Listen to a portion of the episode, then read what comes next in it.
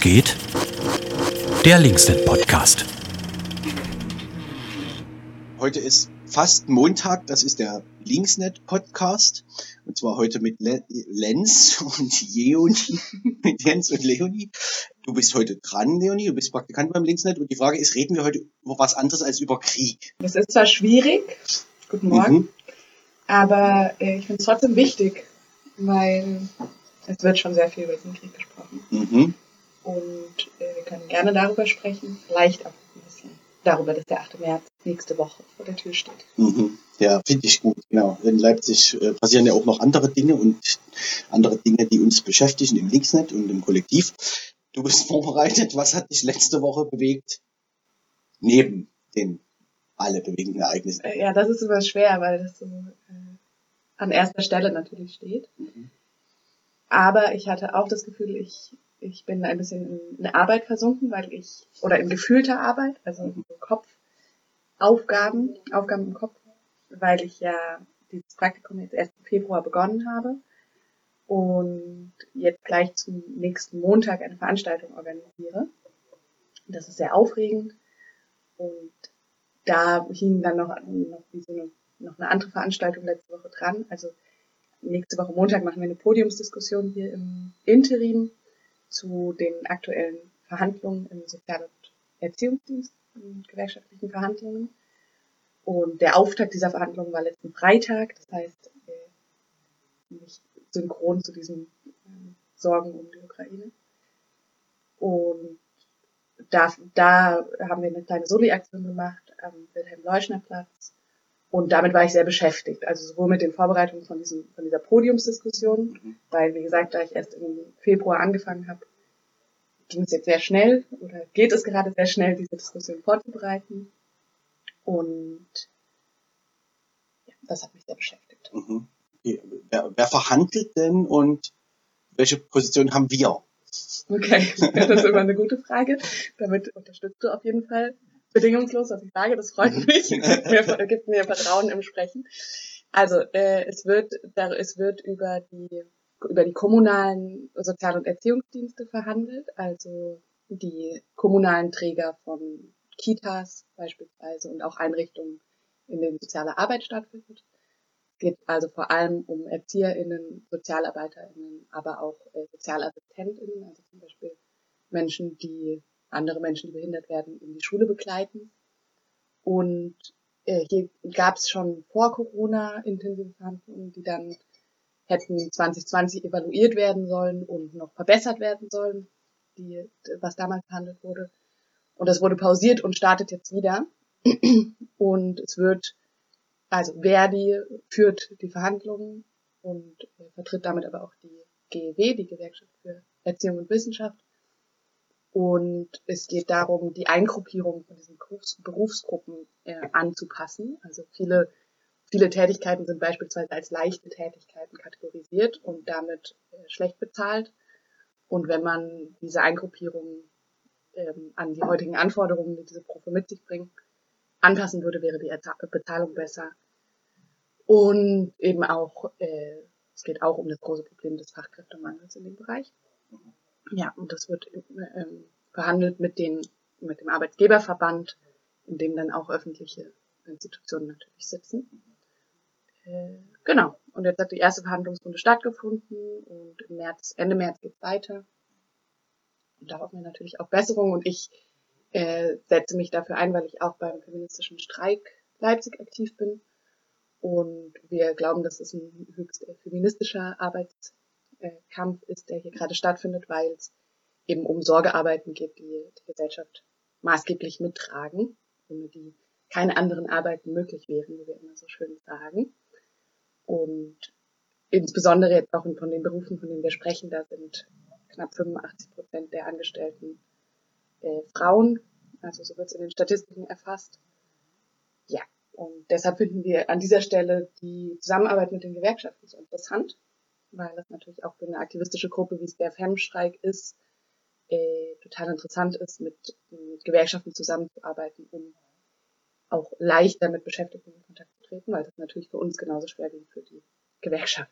Zum praktischen Praktikumsarbeiten war das, mhm. war das für dich einfach, die Podiumsdiskussion vorzubereiten ähm, und dafür wahrscheinlich Leute zu finden und einzuladen? Ja, du, du fragst so, als wäre schon alles vorbereitet. Zum Glück habe ich ja noch eine knappe Woche. Mhm. Es war nicht so leicht, weil ich auch, weil ich ja neu auch war beim hier im Linksnet-Kollektiv und noch nicht so richtig einschätzen konnte, was äh, möglich ist, was ähm, vielleicht auch gewollt ist, was gut passt, so von den Thematiken. Also ich habe immer von außen miterlebt, was ihr macht äh, und war dann aber schon auch ein bisschen herausgefordert, irgendwie darin selbstbewusster jetzt ein Thema zu setzen Mhm. und zu sagen, das machen wir jetzt.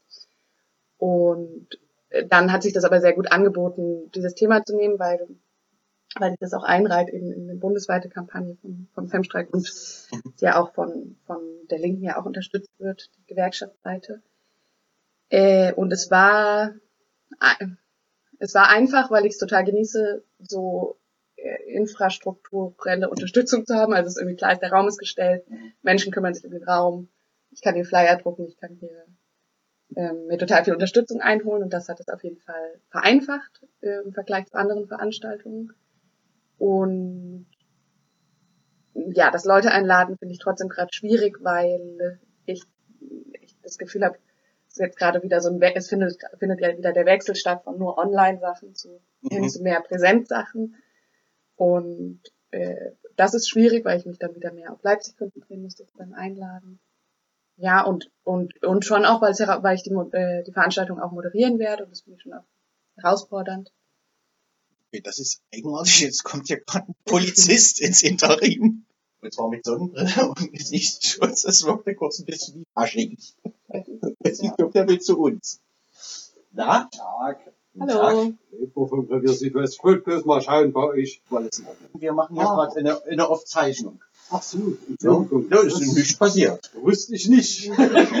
Aber ganz einfach, wollte ich bloß mal mit, wenn ich ja bin der Bürgerpolitik. Ah ja. Äh, Kanntest du ihn noch nicht, den Bürgerpolizist? ja, noch nicht persönlich. Sehr freundlich. Sehr freund, ein freundlicher Mann. Okay. Cool. Ja, wo waren wir stehen geblieben?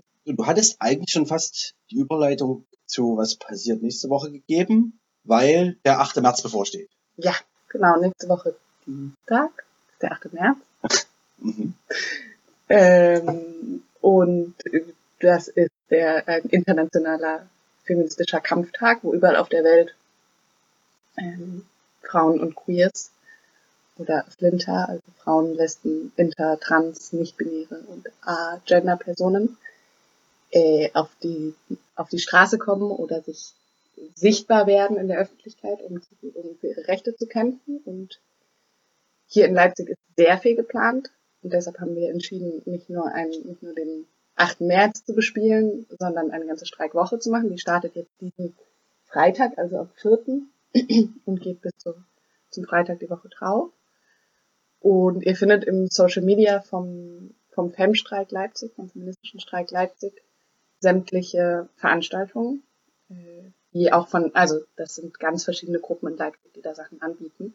Wir machen eher den Service, das so ein bisschen zusammenzutragen und ähm, abzubilden. Genau, und am Dienstag selbst wird es einen Demozug geben vom Süden ins Zentrum mit verschiedenen Kundgebungen und verschiedene kleine Formen des Streiks, weil ja die, das Ziel oder auch die Inspiration, das überhaupt Streik zu nennen, daher kommt, dass vor einigen Jahren erfolgreich gestreikt wurde am 8. März in äh, Spanien und in Argentinien, auch in Zusammenarbeit mit Gewerkschaften, wo es wirklich gelungen ist, dass Menschen ihre Arbeit niedergelegt haben und äh, dadurch natürlich sich auf eine einzigartige Weise sichtbar machen lässt, welche Arbeit auf den Schultern von Flinter lastet. Mhm. Äh, genau, das, dieses, dieses Ziel ist natürlich auch un unseres, aber um damit klein anzufangen und realistisch anzufangen, wird es kämpferische Mittagspausen geben. Das heißt, wir, wir setzen uns bewusst an, an öffentliche Plätze und äh, machen damit und, und laden auch Menschen ein, ihre Arbeit zu pausieren, um damit sichtbar zu machen, okay, so viele Leute sind hier in, dieser Einrichtung tätig. Äh,